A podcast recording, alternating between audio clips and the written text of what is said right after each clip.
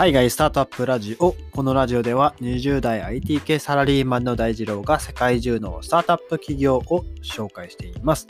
未来にワクワクしていますか？今日は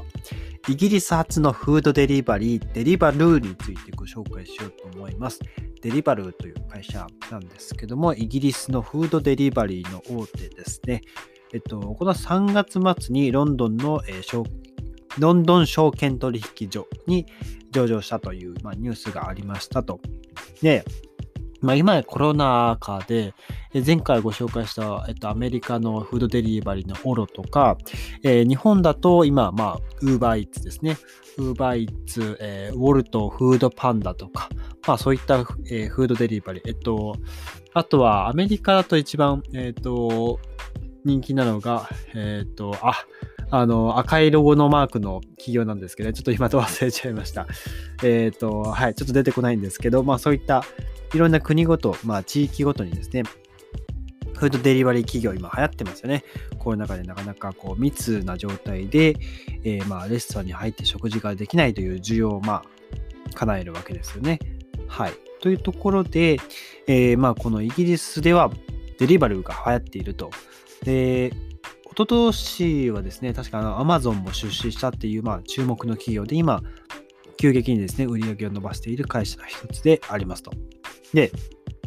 2020年度の売上高が、えーと、前年比に比べると54%増の、えー、約12億ポンドですね、えー、日本円で1800円、1800億円ぐらいですね。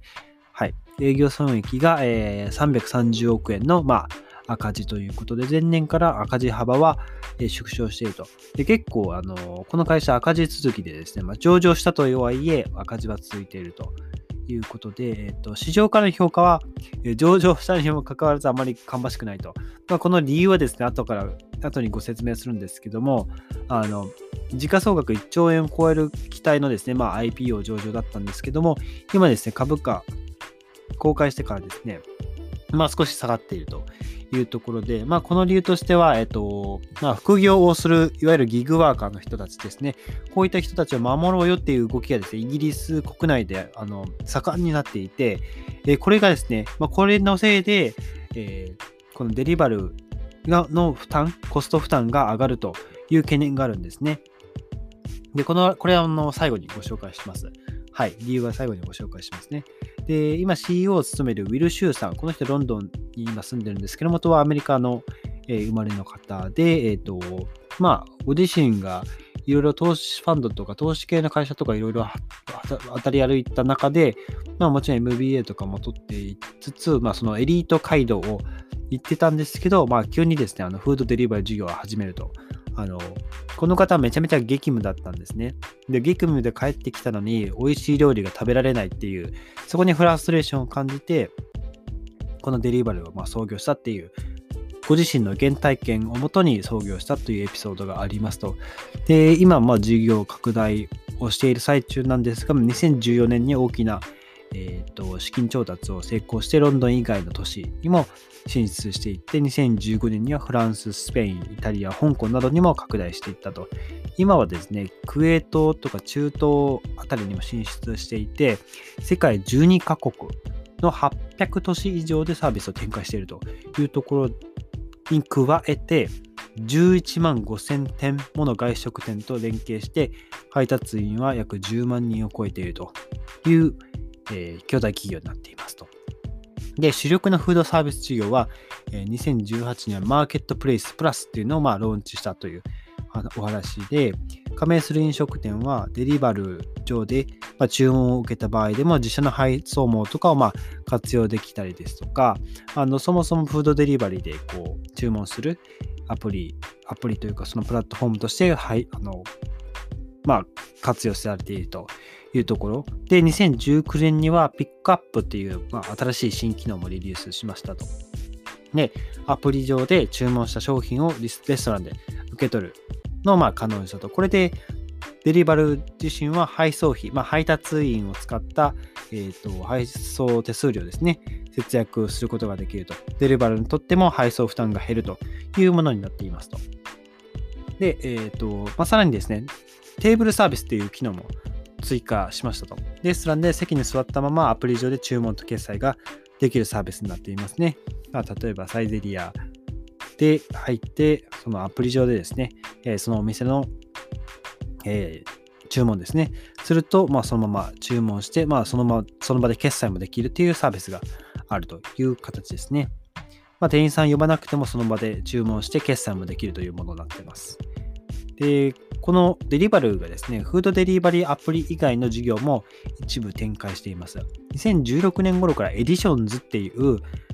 宅配専用キッチンの運営をま手掛けていますと。で、これがですね、あの直近で世界8カ国で250近くの施設をま貸し出しているというまあサービスも展開していますね。なので、ま、キッチンをま貸してるわけですよね。そのキッチン。まあ、レストランとかそういった外食店のキッチンをまあ誰かこう別の人に貸して貸し出しているというものです。で、2019年にはシグネチャーっていう、ま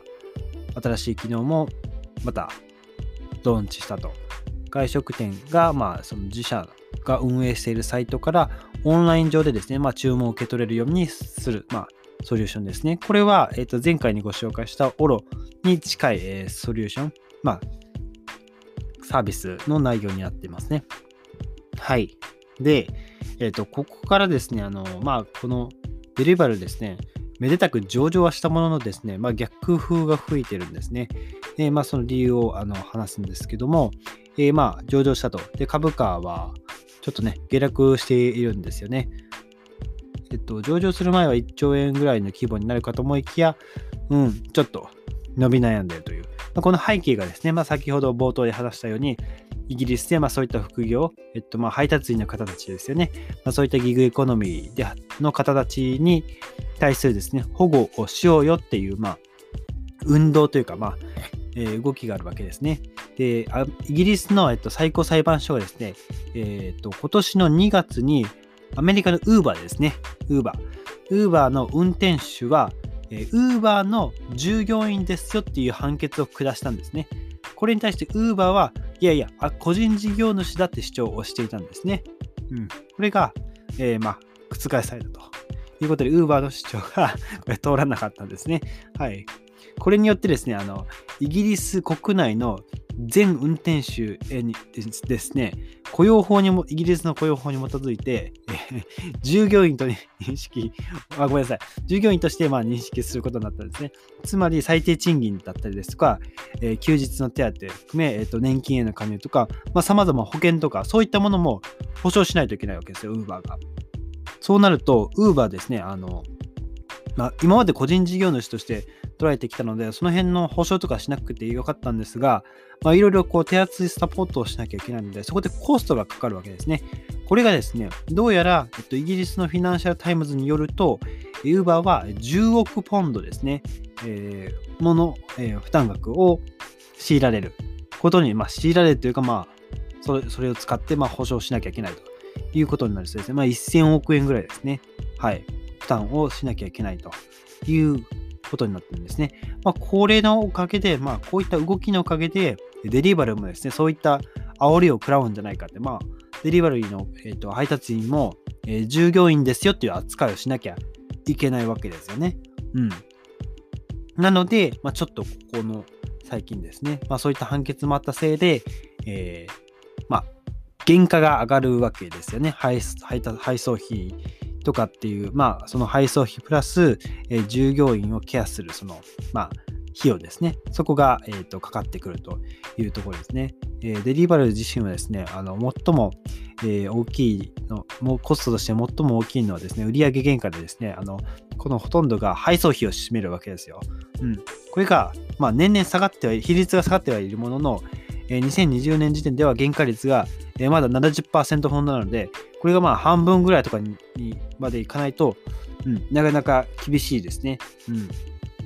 なので、1000円で配達しても、え、ー、と、1000円売り上げたっても700円が原価っていう感じなんですよ。売り上げの粗利益が少ないわけですよね。これじゃいくらこう頑張っても頑張っても利益が出づらい体質になってるわけですね。なので数を、とにかく数をこなさないと利益につながりにくいっていう、まあ今仕組み、まあ体制に、えー、なっているけど、そこからうまく脱却していかないといけないというところで、まあ、これから、えー、どう戦略を立てていくんでしょうかっていうところですね。はい。改めてイギリス初のフードデリバリー、えー、デリバルについてご紹介させていただきました。えー、このエピソードが役に立ったらいいなと思ったら、ぜひフォローよろしくお願いします。それでは、皆さん素敵な一日をお過ごしください。バイバイ。すいません。ちょっと咳が、えー、出そうなので、え、ここまでさせてください。バイバイ。